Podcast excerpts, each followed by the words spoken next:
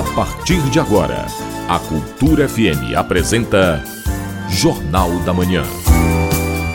Tudo que é notícia no Pará, no Brasil e no mundo, você ouve agora no Jornal da Manhã.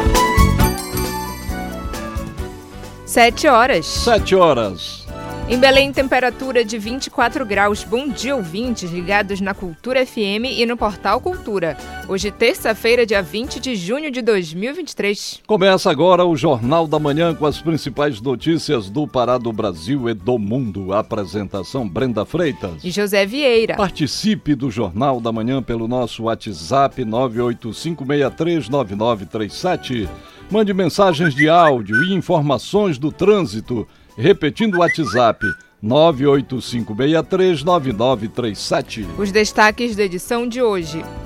Semana de prevenção às drogas ocorre em Belém e em Altamira. Brasileiros reduzem o consumo de proteínas por causa da alta dos preços. Semana de prevenção às drogas ocorre em Belém e em Altamira. Especialista explica como conseguir descontos na conta de energia com a doação de óleo de cozinha. Fafá de Belém faz show gratuito em homenagem a Rui Barata.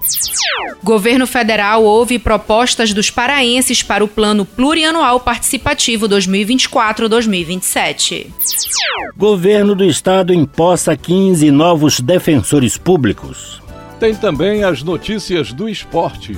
Marquinhos Santos comenta sobre oscilações no Paysandu. Remy e Paysandu disputam vaga na final da Copa Pará Sub-20. E ainda nesta edição, o presidente Lula acusa Bolsonaro de comandar tentativa de golpe no dia 8 de janeiro. Universidade do Estado e escolas técnicas promovem a Semana da Ciência. Queijo fabricado em Soure ganha concurso e vai representar o Pará em concurso nacional. Essas e outras notícias agora no Jornal da Manhã. 7 horas 2 minutos. 7 e 2. Jornal da Manhã. Informação na sua sintonia. Caixa Econômica Federal vai começar a cobrar tarifas sobre transferências via Pix a partir do dia 19 de julho. Os atingidos são apenas empresas, pessoa jurídica privada, que forem clientes do banco. Pessoas físicas e microempreendedores individuais, os MEIs, continuam isentos das taxas. As tarifas a serem cobradas pela Caixa Econômica, exclusivas para empresas privadas, vão ser cobradas por tipos de operações. E hoje, dia 20 e amanhã, quarta, dia 21, o Núcleo de Gerenciamento de Transporte Metropolitano vai fazer a montagem das estruturas metálicas da travessia de uma passarela no quilômetro 7 da BR-316 próximo ao elevado do BRT metropolitano. Por esse motivo, o trânsito vai ser alterado das 10 da noite às 5 da manhã. Hoje, as mudanças vão ser no sentido Belém-Marituba. O trânsito vai ser direcionado para uma faixa na contramão da rodovia que vai ficar mão dupla. E na quarta-feira, amanhã, o desvio no trânsito vai ser no sentido Marituba-Belém, a partir da Escola José Maria Moraes e Silva. Os condutores vão ter que pegar um trecho da pista do BRT e, em seguida, acessar um curto desvio pela contramão. 7 horas, 4 minutos. 7 e 4. Política. Em live semanal, o presidente Lula criticou o presidente do Banco Central e quer explicações sobre por que o BC não baixa os juros básicos da economia. O presidente também acusou o ex-presidente Jair Bolsonaro de comandar a tentativa de golpe que culminou na invasão do Congresso após sua posse. Ouça na reportagem de Yuri Hudson, da Rádio Web. O presidente Lula participou nesta segunda-feira de mais uma live semanal chamada de Conversa com o Presidente. A expectativa era que a live fosse transmitida na terça, mas diante da viagem que o petista fará para a Itália, Lula decidiu antecipar a transmissão. Na conversa, que durou pouco mais de meia hora, o presidente da República fez uma cobrança para a queda dos juros e voltou a criticar o ex-presidente Jair Bolsonaro. Ao comentar os atos do dia 8 de janeiro, Lula afirmou que Jair Bolsonaro coordenou um golpe no Brasil e que agora tenta negar. O presidente ainda prometeu uma investigação e punição aos culpados. Já está provado que eles tentaram dar um golpe e coordenado pelo ex-presidente que agora tenta negar. Uhum. Mas quando ele perdeu as eleições, ele se trancou dentro de casa para ficar preparando o golpe.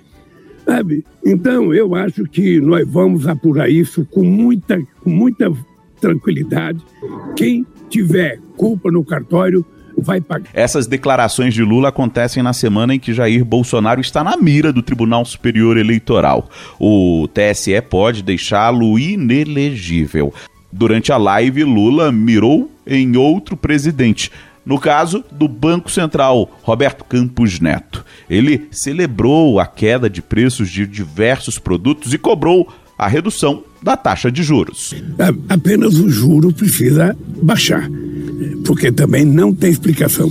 O presidente do Banco Central precisa explicar, não a mim, porque já sei por que, que ele não baixa, mas explicar ao povo brasileiro e ao Senado que o elegeu porque ele mantém essas taxas de juros de 13,75 num país que está com inflação anual de 5%.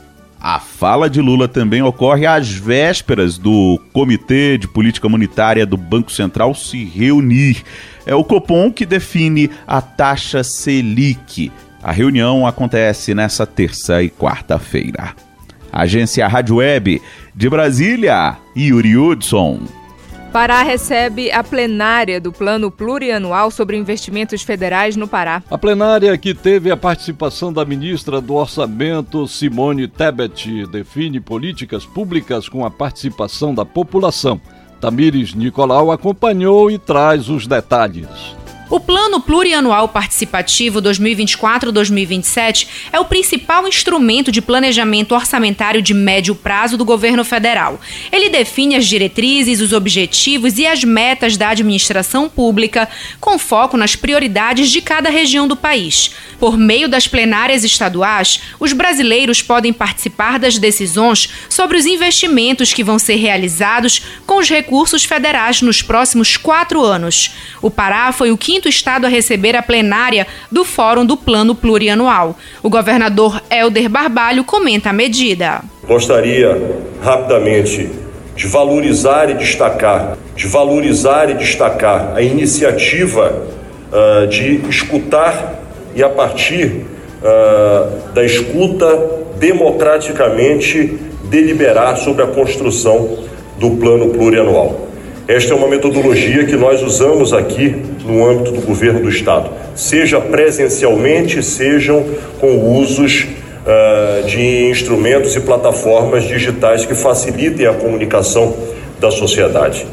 Partir das plenárias, as demandas da população vão ser submetidas às análises das equipes técnicas dos ministérios para possível incorporação ao PPA.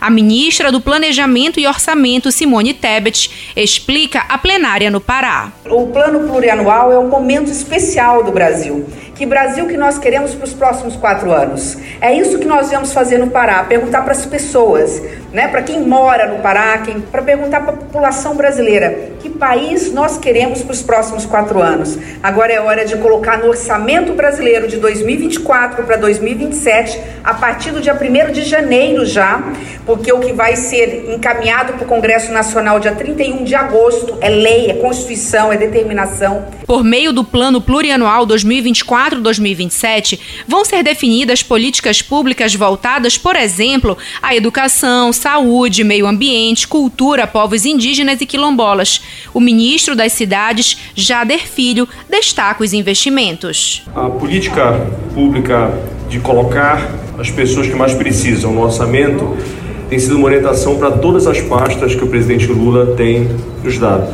Um exemplo prático disso é a distribuição que será feita das unidades habitacionais. Esse ano serão 230 mil unidades habitacionais só no Orçamento Geral da União. E o critério de quantitativo pelos estados da federação, a distribuição é a partir das pessoas tanto do setor público, do setor é, do urbano quanto rural, as pessoas que recebem até um salário mínimo. Qualquer pessoa pode participar do PPA por meio da plataforma digital Brasil Participativo até 14 de julho. É necessário ter cadastro no gov.br. No site é possível fazer três propostas de políticas públicas ao governo federal e votar em outras que já foram sugeridas. As plenárias estaduais seguem até 14 de julho em todas as capitais. A participação digital também ocorre até a mesma data. Tamires Nicolau, para o Jornal da Manhã. Governador Helder Barbalho imposta 15 novos defensores públicos para ampliar a atuação do órgão no interior do estado. A solenidade de posse aconteceu nesta segunda-feira no Palácio dos Despachos. Os detalhes com Cláudio Lobato. Em solenidade realizada no Palácio dos Despachos, sede do governo do estado em Belém, a Defensoria Pública do Estado do Pará nomeou 15 novos defensores públicos nesta segunda-feira. Com a medida, o órgão avança no projeto de interiorização e chega a 102 municípios.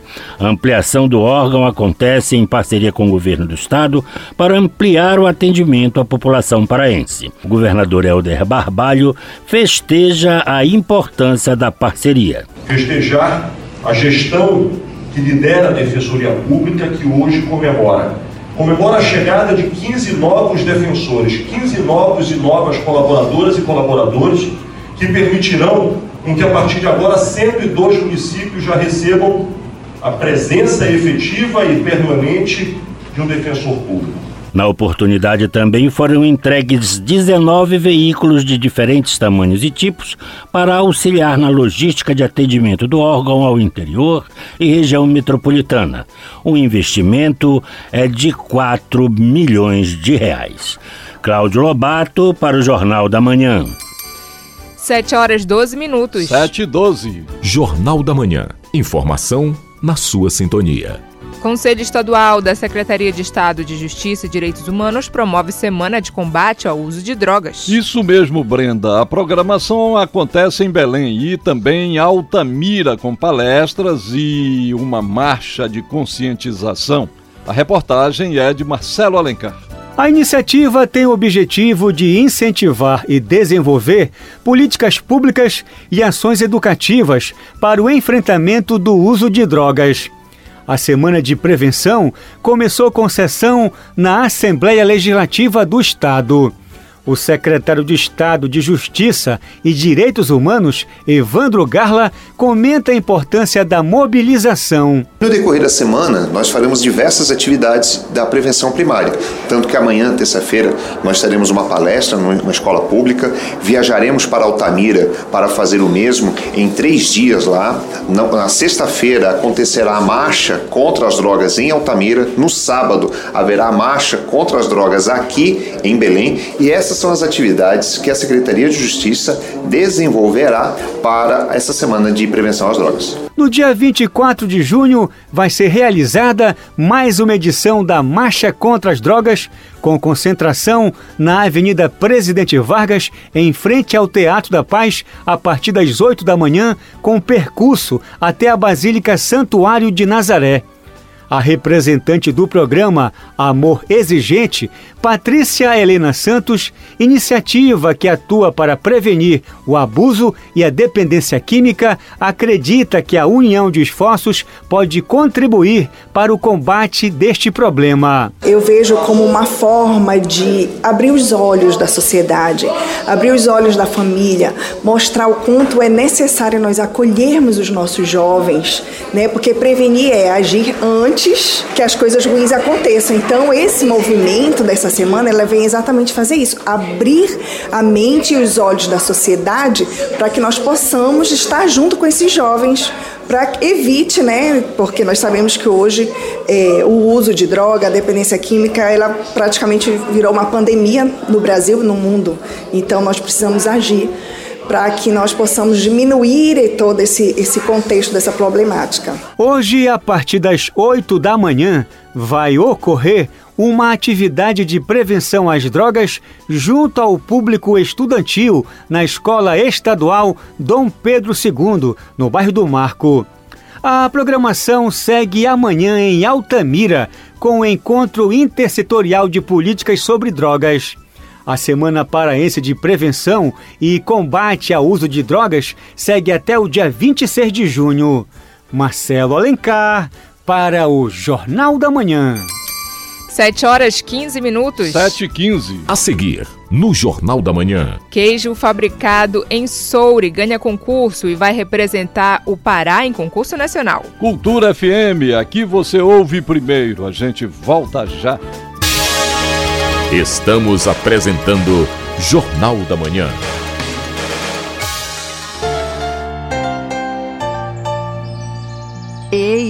Tu sabias que as árvores, além de evitarem a erosão do solo, purificarem o ar e serem abrigo para os animais, também ajudam a diminuir a poluição sonora, servindo como um bloqueio natural para as ondas de som? Pois é, além disso tudo, elas trazem sombra e beleza e estimulam a circulação ao ar livre pelas ruas da cidade. Cultura Eco, um compromisso da Cultura Rede de Comunicação em parceria com todos os paraenses. Configure suas redes sociais para que só os amigos possam ver suas publicações. Oriente seus filhos a não usar a câmera, não trocar fotos e informações pessoais na internet. Supervisionar é proteger. Cultura, rede de comunicação em defesa dos direitos da criança.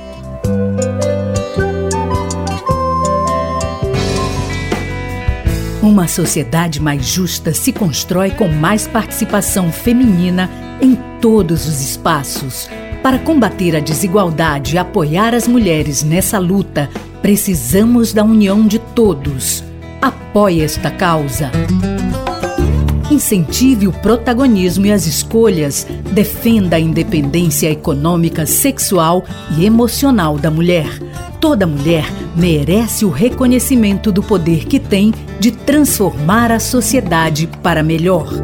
Cultura, rede de comunicação. Cultura FM. Aqui você ouve música paraense.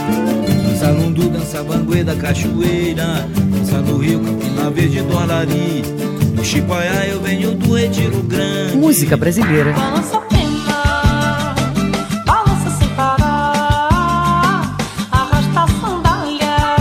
Cultura FM 93,7 Balança pena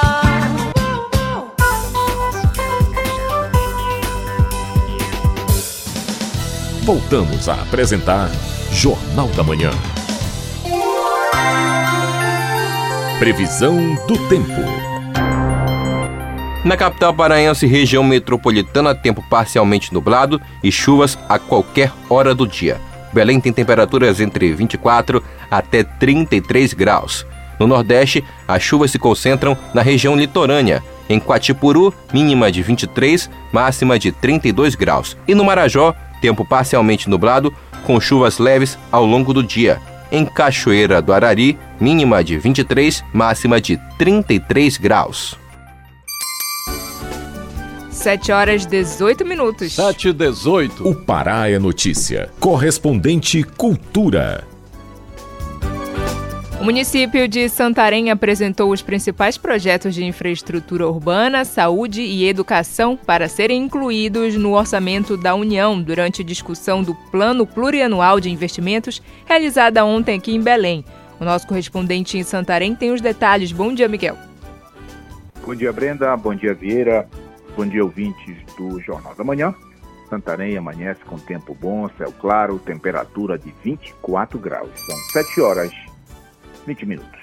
O município de Santarém participou em Belém do lançamento do Plano Plurianual do Governo Federal. O evento levou a capital do Estado, ministros de Estado, gestores e técnicos e prefeitos de várias cidades paraenses. Na ocasião, o secretário de Planejamento e Desenvolvimento Econômico de Santarém, Ronan Liberal Júnior, apresentou os novos projetos para o município em diversos segmentos. Vamos ouvir. Lá estivemos em Belém, juntamente com o prefeito Nélio Aguiar, participando da discussão do PPA, 2024-2027, PVA participativo, onde apresentamos algumas propostas uh, do município de Santarém.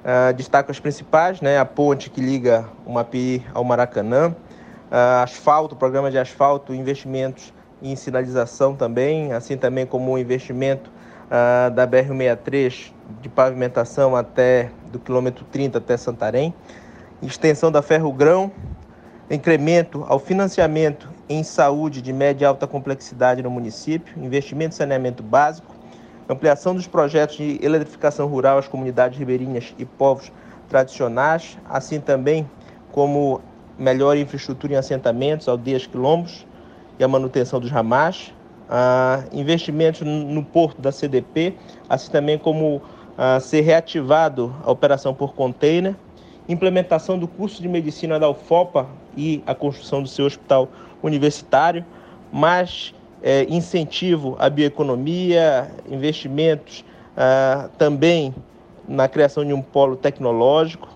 um programa mais ativo de regularização fundiária através do INCRA e também a implantação de um hub de aviação no nosso aeroporto, fomentando assim mais a oferta de voos e melhorando eh, o preço das passagens, fomentando com isso o nosso turismo. Olha, Vira e Brenda, nos últimos anos, as principais obras de infraestrutura do município estão sendo realizadas com recursos dos governos estadual e federal. É com você, Vira. Beneficiários do Bolsa Família em dois municípios do sudoeste do Pará recebem os maiores valores médios pagos pelo programa de transferência de renda do governo federal em todo o Brasil. Miguel, outros municípios do Pará também estão nessa relação? Olha, Vira, o valor médio do Bolsa Família no Pará é recorde este mês, 728 reais. Aqui no estado, as cidades de Jacareacanga e Juruti, na região oeste, registraram em junho benefício médio de R$ 909,00 e 864 reais, respectivamente. As duas primeiras estão entre os 10 maiores valores médios pagos no país. O terceiro município é Portel, onde o valor médio pago é de 894 reais. A novidade, Vieira, no mês é que justifica a ampliação do pagamento é a entrada em vigor do benefício variável familiar o programa Bolsa Família voltado para famílias com renda per capita mensal inferior a 218 reais. O Bolsa Família garante o um mínimo mensal de 600 reais a cada família. Desde março, o programa também assegura um adicional de 150 reais a cada criança de 0 a 6 anos na composição familiar. Santarém, Miguel Oliveira para o Jornal da Manhã. Muito obrigada, Miguel. Bom dia e bom trabalho. 7 horas 22 minutos. 7 e 22. Queijo tipo Marajó, feito em Soure, ganha o primeiro concurso de queijos realizado na Feira de Turismo da Amazônia. O produto vai representar o Pará num concurso nacional a ser realizado na cidade de Araxá, em Minas Gerais. O repórter Edelson Vale tem os detalhes. O queijo do Marajó tipo creme da Fazenda Leal venceu o queijo Pai d'Égua primeiro concurso de queijos artesanais do estado do Pará, realizado pela empresa de assistência técnica extensão rural Emater, no encerramento da Feira Internacional de Turismo da Amazônia, FITA, em Belém. De acordo com a Emater, o queijo premiado é produzido pela Fazenda Leal do município de Soure e vai representar o Pará no concurso nacional de queijos artesanais na Expo Queijo na cidade de Araxá, em Minas Gerais, de 24 a 27 de agosto deste ano. O anúncio do vencedor do queijo Pai d'Égua foi feito no último domingo, dia 18 de junho, à noite, no encerramento da Feira Internacional de Turismo da Amazônia, a FITA 2023, que ocorreu no Hangar Convenções e Feiras da Amazônia. Estamos todos muito felizes, é um prazer ter esse reconhecimento. Ele é de todos nós que trabalhamos para essa família, para esta fazenda. É uma vitória de todos os vaqueiros, que todos os queijeiros também, que têm suas vidas dedicadas ao campo no trabalho desse queijo artesanal. E este prêmio é muito importante para a valorização deste trabalho artesanal do queijo do Marajó, que vem sendo um queijo muito notório, com suas particularidades sendo bastante reconhecida. Esse prêmio abre muitas portas. Ele faz uma distinção entre as queijarias que fazem um trabalho mais apurado na qualidade da produção, destacou Miriam Araújo, representante da Fazenda Leal.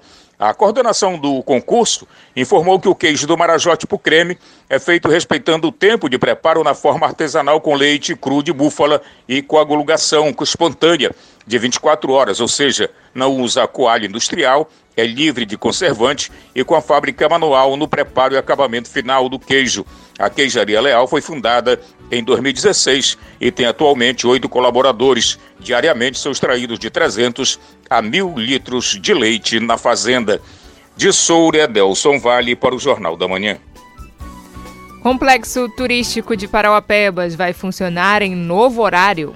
Esse e outros destaques você acompanha agora no Giro do Interior com Bruno Barbosa. A mudança foi feita pela Coordenadoria Municipal de Projetos Especiais, Captação de Recursos e Gestão de Convênios COPEC, que administra o espaço. O local é um dos lugares mais visitados da cidade. A partir de terça-feira da semana que vem, dia 27, o complexo turístico abre às 6 da manhã, fechando às 11 da manhã, reabrindo 4 da tarde e encerrando as atividades às 10 da noite, sempre de terça-feira a domingo. A mudança é justamente no horário entre 11 da manhã e 4 da tarde, quando o espaço não registra a presença de público. A Copec garante que a experiência dos visitantes não vai ser prejudicada. No oeste do Pará, uma ação de fiscalização no Rio Amazonas, realizada pela Unidade de Controle de Mercadorias em Trânsito do Tapajós, resultou na apreensão de mais de 125 mil unidades de bebidas em Oriximiná. Foram 113.763 cervejas em lata, 5.232 refrigerantes e 7.200 garrafas de água mineral sem documento fiscal transportadas numa embarcação boieira que estava atracada no porto da cidade já em descarregamento no último domingo. As mercadorias saíram do Amazonas. O valor da carga foi avaliado em pouco mais de 379 mil reais. A multa aplicada foi de quase 192 mil reais. No Nordeste Paraense, a cidade de Inhangapi vai realizar o primeiro torneio Maker Sustentável. A ideia é motivar os alunos a desenvolverem um barco sustentável. A iniciativa é fruto de parceria entre a Prefeitura e o SESC. O primeiro torneio Maker Sustentável de Inhangapi acontece no dia 27 de junho, na terça-feira da semana que vem, a partir das 8 da manhã, no Espaço Cultural da cidade. Bruno Barbosa para o Jornal da Manhã. 7 horas 27 minutos. 7 e 27. Jornal da Manhã. Informação na sua sintonia. Você já recebeu um Pix por engano? A situação é comum e merece a atenção de quem recebe valores de maneira equivocada. O usuário do Pix também deve ficar atento para fazer a devolução. Caso contrário, pode ser processado. A reportagem é de Marcos Aleixo.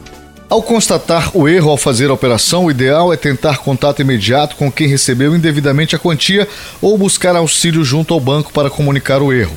Por ocasião deste tipo de ocorrência, desde novembro de 2021, as instituições financeiras podem auxiliar na recuperação dos valores por meio do mecanismo especial de devolução. A assistente social Gisele Maia fez um PIX errado e conseguiu recuperar o valor depositado. Já a professora Maiara Corrêa recebeu outro Pix no valor de R$ 1.800 e devolveu para a pessoa que cometeu o engano. Agoniada com aquilo e tentei, como era o telefone, eu salvei o número no meu celular e tentei entrar em contato. Aí eu mandei o WhatsApp, expliquei o que tinha acontecido e demoraram um pouco a pessoa me responder assim, porque que ele me explicou era o telefone de uma criança. Aí a criança falou para um adulto que estava acontecendo, aí passou o celular pro adulto e a pessoa entrou em contato comigo, aí eu mandei o print do, do Pix errado e na mesma hora ela me devolveu o valor, enviou de volta pro meu Pix e graças a Deus foi tudo bem resolvido. Eu recebi um pix enganado de uma pessoa de São Paulo, se chama Dona Ana Flávia, e ela conseguiu encontrar o meu contato pelo Instagram e nós fomos conversando e ela falou que o dinheiro tinha sido mandado errado, que era para aniversário do filho dela. Eu falei que eu era professora, que eu era uma pessoa honesta, para ela não se preocupar que eu ia devolver e de fato devolvi. Só que como eu não tinha limite para devolver, foi R$ 1.800 a quantia que caiu. Eu fui devolvendo por dia em partes. Então, o que fazer quando cai na conta bancária? A apropriação indevida de algum tipo de bem, como no caso de recurso financeiro, pode gerar penalidades na esfera civil até mesmo criminal. Caso de recebimento indevido de qualquer recurso, o beneficiário deve entrar em contato com a instituição financeira. O advogado Tiago Caetano Luz alerta que uso do valor pode gerar responsabilização na esfera civil e criminal. Entrar em contato com a instituição financeira e verificar os procedimentos internos para devolução do valor. Esses procedimentos internos, eles variam desde o bloqueio dos valores para averiguação pela própria instituição financeira, transferência dos contatos e entrar em contato com a pessoa que recebeu para possibilitar a devolução dos valores, dentre outras situações. Então existem vários tipos de procedimentos. E isso leva a um segundo ponto, ao segundo questionamento. Qual que é a responsabilidade das instituições financeiras no caso de PIX indevido? PIX indevido ele pode ser feito tanto por um equívoco da pessoa que realizou, como por fraude. Existem algumas medidas que podem ser realizadas pela instituição financeira para averiguar essas situações, para averiguar se foi feito por erro, se foi por fraude, em havendo um PIX por erro há um procedimento, em havendo PIX por fraude há outro procedimento. No caso de não devolução, o lesado pode ingressar com uma ação contra aquele que praticou o ilícito no juizado especial civil ou no juízo comum. Marcos Aleixo para o Jornal da Manhã.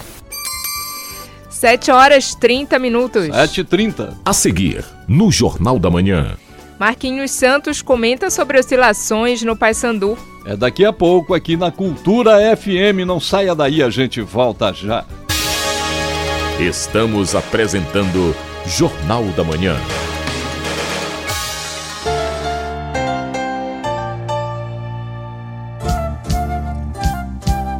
ZYD 233, 93,7 MHz.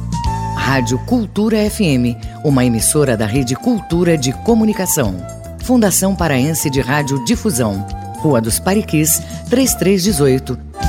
Base operacional, Avenida Almirante Barroso, 735. Belém, Pará, Amazônia, Brasil.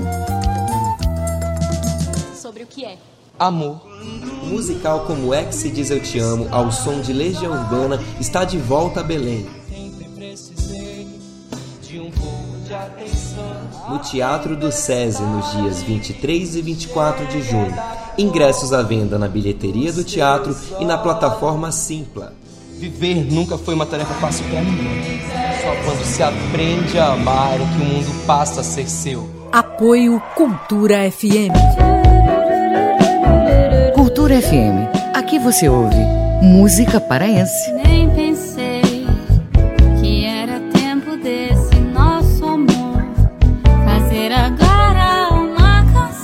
Música brasileira. Você é a razão da minha felicidade. Não vá dizer que eu não sou. Cultura FM 93,7. Alô, gente, aqui é o Ricardo Kizan. Eu tenho um recado pra você. De segunda a sexta-feira às 18 horas, as marcantes. Agora o que me resta são meus pensamentos, suas fotos pelo chão. A gente já não se entende e a nossa história mudou. O ritmo contagiante, o movimento, a história do Brega. Pela Cultura FM 93.7.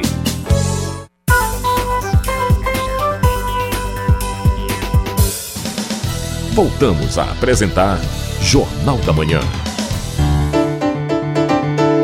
Tábua de Marés.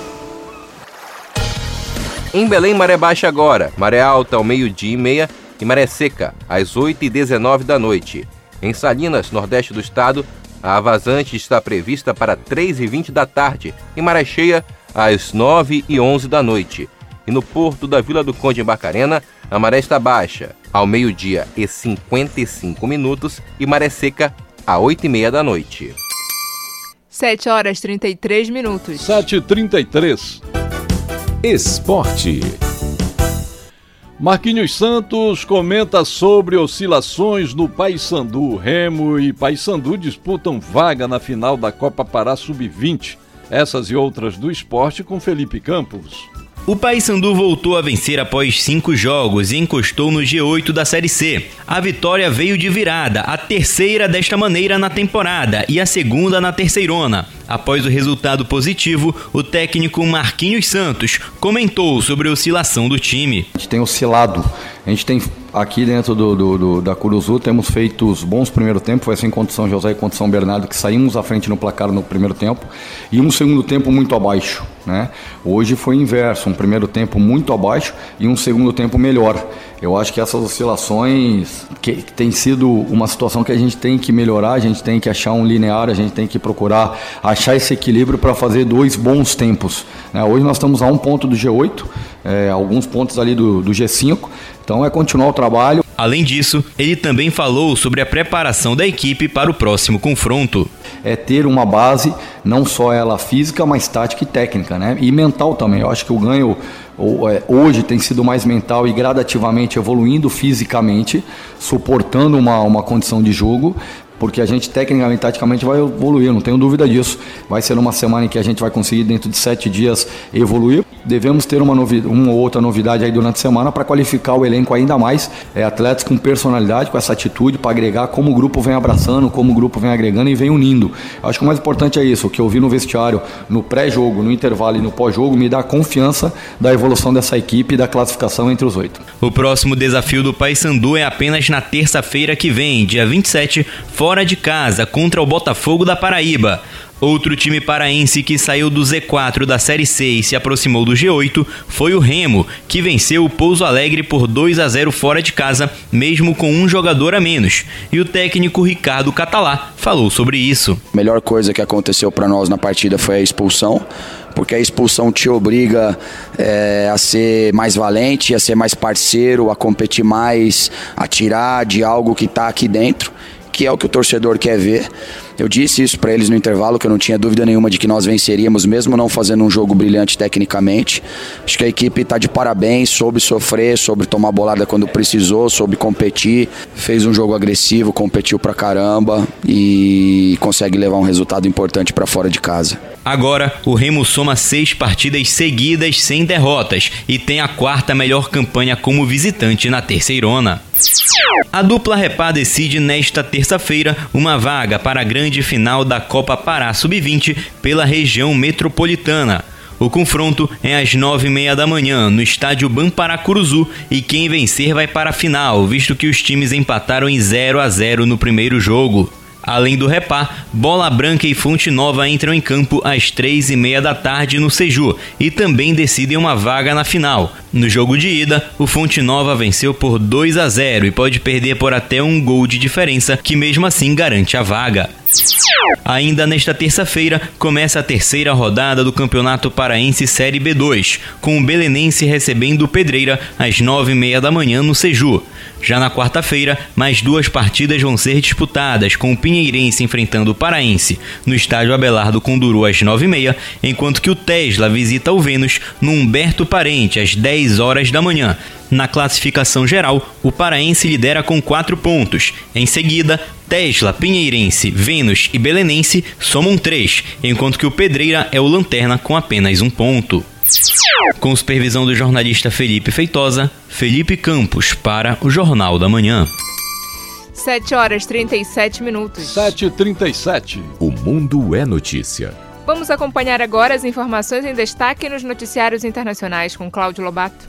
Uma rara operação das Forças Armadas israelenses foi lançada nesta segunda-feira em Jenin, na Cisjordânia ocupada, utilizando um helicóptero de combate.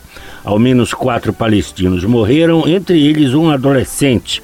Mais de 60 pessoas ficaram feridas. As forças israelenses entraram na cidade de Jenin com o objetivo de prender dois suspeitos, membros dos movimentos Jihad Islâmica e do Hamas, em um campo de refugiados. No momento que estavam deixando o local, grupos armados palestinos reagiram, resultando em violentos combates. Desde o início do ano, 163 palestinos, 21 israelenses, um ucraniano e um italiano morreram em violências relacionadas ao conflito entre Israel e a Palestina. Subiu para 170 o número de mortos dos estados de Uttar Pradesh e Bihar os mais populosos da Índia, devido a uma onda de calor intensa, informaram as autoridades do país. As temperaturas têm estado acima do normal, atingindo até 43,5 graus centígrados nos últimos dias. O Departamento Meteorológico Indiano emitiu um alerta vermelho para calor extremo em alguns estados, incluindo Uttar Pradesh e Bihar. Apesar dos avisos, as autoridades só alertaram a população para o calor no domingo, quando o número de mortes começou a aumentar. Pelo menos 500 pessoas morreram na explosão que destruiu parcialmente uma importante barragem na Ucrânia, informou nesta segunda-feira o Centro Nacional de Resistência, o CRN. Mencionado pela rádio RBC Ucrânia, o CRN informou que as vítimas seriam de Olesk, em Kherson.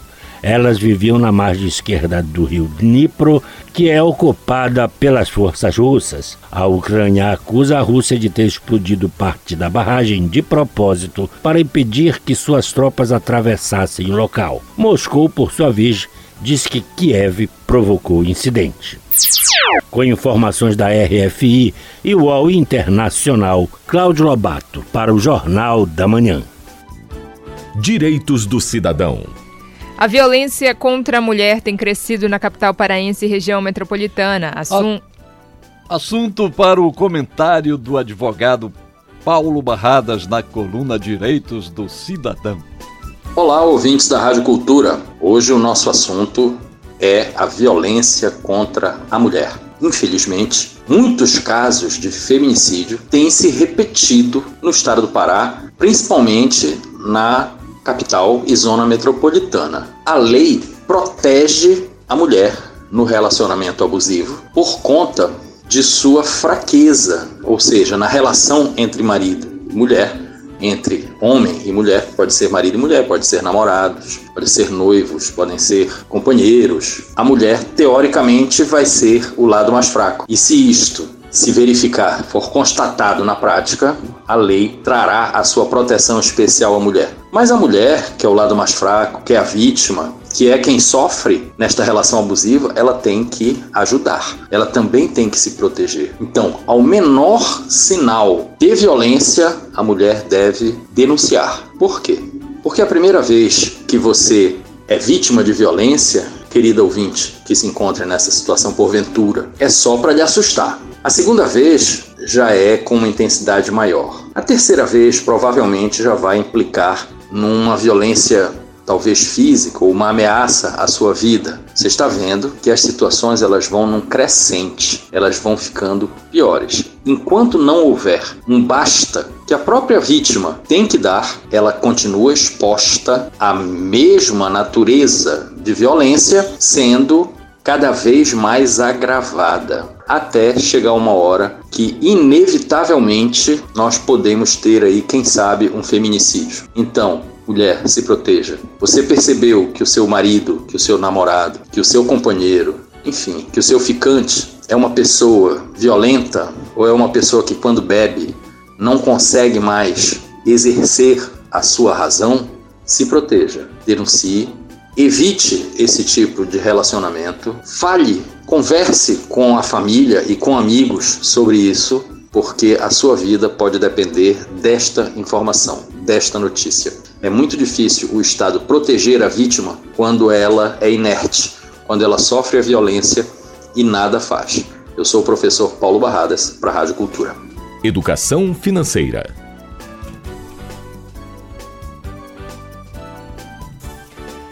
Levantamento revela que impacto dos preços faz brasileiro reduzir o consumo de proteínas? A queda é significativa e ficou na casa de 9%. O repórter Isidoro Calixto tem as informações.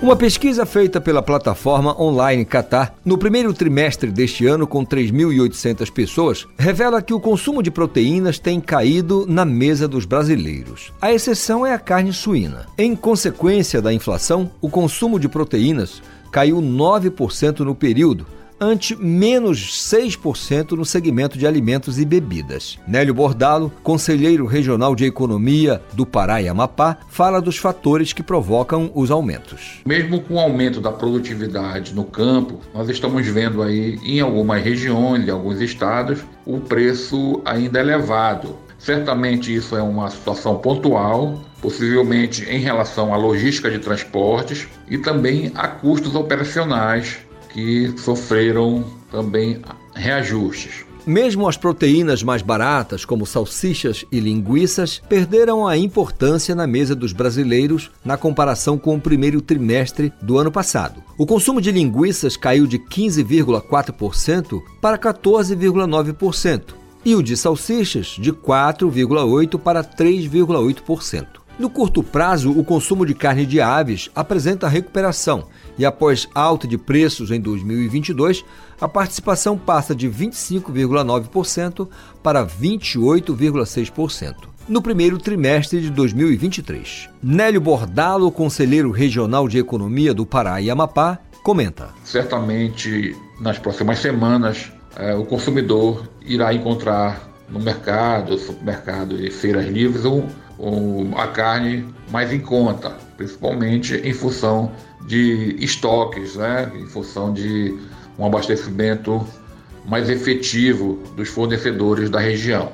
Os peixes e frutos do mar demonstraram estabilidade nos três primeiros meses deste ano, na comparação com o mesmo período de 2022. Isidoro Calixto para o Jornal da Manhã. 7 horas 45 minutos. 7 e 45 A seguir, no Jornal da Manhã. Cantora Fafá de Belém realiza show em homenagem a Rui Barata. Cultura FM, aqui você ouve primeiro, a gente volta já. Estamos apresentando Jornal da Manhã.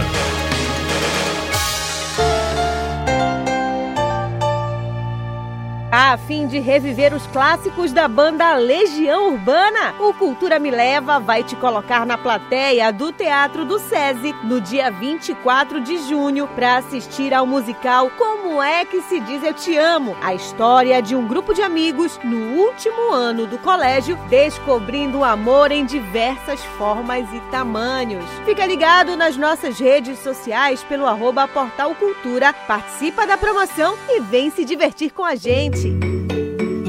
Cuidado com a exposição de crianças em fotos nas redes sociais. As fotos podem ser usadas em sites de pedofilia e prostituição infantil. Não deixe a criança escolher sozinha o que deve ser visto na internet. Oriente, supervisione e proteja. Cultura, rede de comunicação em defesa dos direitos da criança. Cultura FM. Aqui você ouve música popular paraense. Me dá o teu sorriso que eu te dou o meu. Segura minha mão. Música popular brasileira. Deixa eu ver sua alma, a epiderme da alma. Cultura FM 93,7. Deixa eu tocar sua alma. Música, informação e interatividade. Conexão Cultura, de segunda a sexta, 8 da manhã. Ouvinte da Cultura FM, eu sou Isidoro Calixto, eu apresento o Conexão Cultura. Notícias, atualidades, informações e música para você ficar conectado com o que acontece no Pará e no Brasil. Não perca de segunda a sexta-feira, das 8 às 10 da manhã. Conexão Cultura.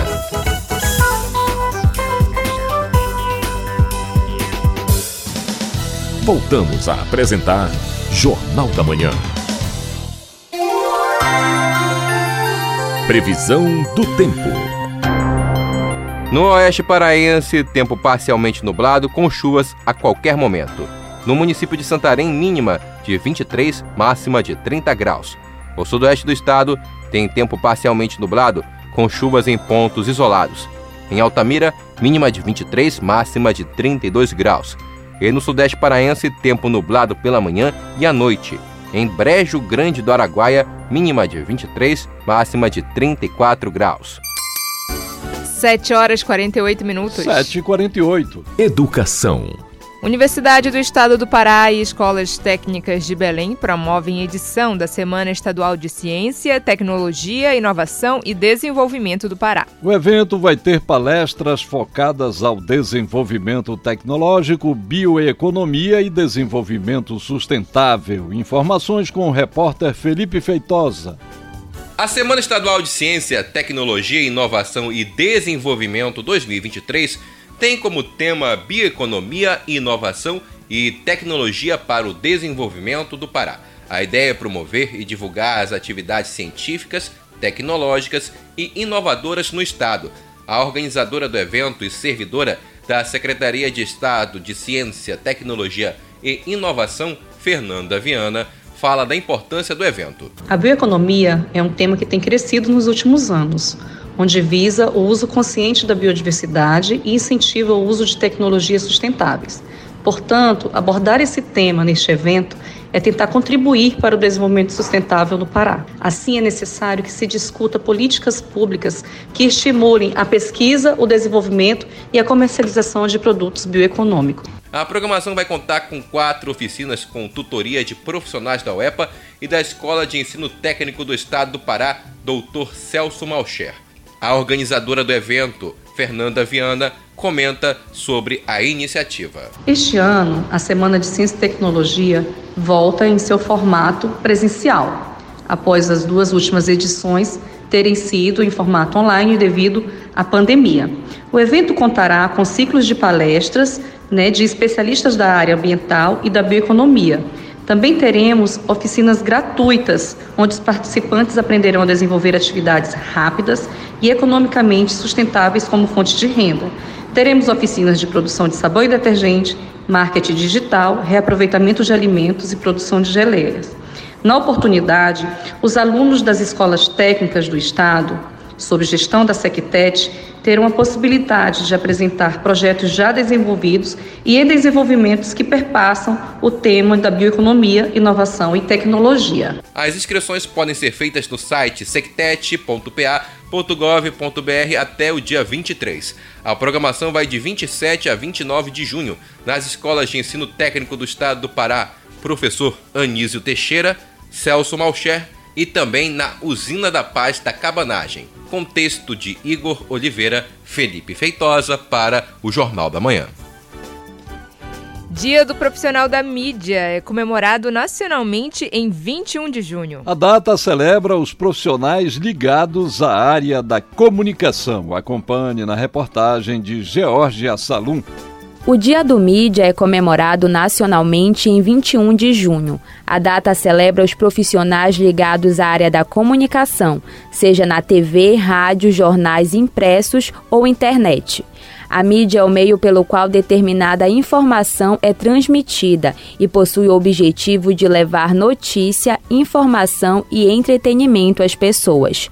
O diretor de radiojornalismo da Cultura Rede de Comunicação, estrategista em comunicação e marketing, Marcelo Mendes, fala da importância dos profissionais da mídia. É fundamental, primeiro, para que a informação é, que é repassada ao público ou aos públicos seja feita de uma maneira correta. É através dele que a informação é desmistificada, é elaborada e difundida. Por isso, ele precisa ter um senso crítico avançado, mas também um primor pela qualidade da produção dessa informação, para que ela chegue de uma maneira transparente, para que o ouvinte, para que o telespectador, para que o leitor tenha acesso a isso de uma forma a formar sua própria opinião. Os profissionais da mídia também estão ligados ao marketing e assessoria de comunicação.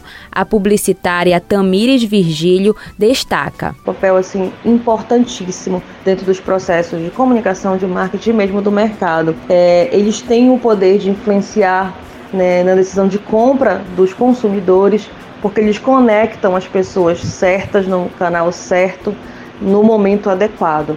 E isso faz com que não só construa uma possibilidade de vínculo maior, mas também como pode trazer um maior retorno sobre o investimento de campanhas de marketing e comunicação. O papel do mídia é fundamental e deve ser baseado exclusivamente no bem-estar comum e na ética profissional. Georgia Salum para o Jornal da Manhã. 7 horas e 53 minutos. 7 e 53 Dicas culturais. Comunidade Católica Shalom realiza Arraiá da Paz. O evento vai acontecer no dia 24 de junho, em Belém. Os detalhes com o repórter Marcos Aleixo. O Arraiá da Paz é um evento junino tradicional realizado anualmente na missão de Belém da comunidade católica Shalom. Segundo os organizadores, tem como objetivo proporcionar um momento de lazer, convivência e diversão, além de uma experiência nova com o amor de Deus por meio do carisma Shalom. O responsável pelos eventos da comunidade de Shalom Belém, Padre Cleidson Reis, fala mais do evento. É o objetivo, como em todos os nossos eventos, de evangelizar. Evangelizar através da cultura. A cultura é, é um dom de Deus E como é bom a gente promover eventos culturais que sejam importantes para que as nossas famílias possam participar, para que as nossas famílias possam é, se, se, confraternizar. Então, esse é um, um, objetivo, né? promover uma cultura sadia, uma cultura que, que possa trazer alegria para as sociedades, né? de modo particular, a sociedade aqui da nossa, da nossa capital, né? todas as pessoas que moram por aqui. Mas também esse evento tem um, um, objetivo de arrecadação. A quermesse deste ano contará com a apresentação de quadrilhas juninas, vendas de comidas típicas e música ao vivo. O evento é para pessoas de todas as idades e será aberto ao público em geral. O padre Cleidson Reis dá mais detalhes. O evento ele vai acontecer na Uninassal, né, na faculdade Uninassal, é, aqui bem perto do Shalom, uma faculdade é, é, muito próxima aqui é, do Shalom. Então você pode é, encontrar com muita facilidade essa faculdade, assim também como é, aquelas pessoas que desejarem participar conosco. O evento ele a gente está fazendo a venda de ingressos por lote, tá certo? A venda de ingresso por lote, estamos no terceiro lote e o valor está em 25 reais, né? Em 25 reais então você pode adquirir, fazer o contato conosco. Eu vou passar aqui um contato que você pode é, contactar com essa pessoa, como também você pode ir nas nossas redes sociais, SH Belém. Você pode ir na, nas nossas redes encontrar lá toda a informação necessária para você comprar logo seu ingresso. O Arraial da Paz vai ocorrer no dia 24 de junho na Uninassal Belém, na Avenida Gentil Bittencourt 745, com início às 5 da tarde. Marcos Aleixo para o Jornal da Manhã. Cantora Fafá de Belém presta homenagem a Rui Barata em apresentação aberta ao público no próximo dia 25. O espetáculo conta ainda com a participação do músico Luiz Pardal. Confira detalhes do espetáculo com o repórter Marcelo Alencar. Foi assim como um resto de sol no mar. O show de Fafá de Belém, em homenagem ao cantor e compositor Rui Barata, faz parte do projeto Team 5G. A iniciativa reforça a regionalização musical da operadora. A diretora da TIM Centro-Norte, Graciela Berlese, dá mais detalhes sobre a programação. O projeto TIM 5G Fafá Canta Rui Barata é muito importante para TIM pois ele reforça e valoriza a cultura regional de um estado de altíssima relevância para TIM e que também tem uma cultura muito forte. Então, ele além de proporcionar musicalidade e conectividade ao mesmo tempo, através do 5G, ele destaca um DNA muito forte na TIM, que é o DNA de música. E aí esse projeto vem reforçar a regionalização da nossa plataforma de música, que chega ao norte para exaltar a cultura da região Durante o show, a cantora Fafá de Belém vai estar acompanhada do músico paraense Luiz Pardal. A escolha do repertório vai ser da própria Fafá de Belém. Outro objetivo do projeto é divulgar a cultura da cidade de Belém e do estado do Pará. O evento é gratuito para todos os públicos. A diretora da TIM Centro Norte, Graciela Berlese, explica mais sobre o serviço. E a chegada desse evento musical da TIM ao Pará, com um espetáculo cheio de história e celebração da cultura local, reforça a importância que o Pará tem para TIM. Então estamos com constantes investimentos aqui no estado. Rui Barata é um dos maiores nomes da cultura paraense. Ele foi compositor de músicas inesquecíveis, como Foi Assim e Esse Rio é Minha Rua. O show Fafá Canta Rui Barata vai acontecer no dia 25 de junho, a partir das 7 da noite, na Usina da Paz, Jurunas Condor, Travessa Quintino Bocaiúva, entre a Avenida Bernardo Saião e Travessa Honório José dos Santos. Hoje essa ilusão se fez em nada. Marcelo Alencar, para o Jornal da Manhã. 7 horas e 59 minutos. 7 e 59 em Belém. Termina aqui o Jornal da Manhã desta terça-feira, 20 de junho de 2023. A apresentação foi de Brenda Freitas. E José Vieira. Outras notícias você acompanha durante nossa programação. Fique agora com o Conexão Cultura. Um excelente dia para você e até amanhã. Um bom dia a todos e até amanhã.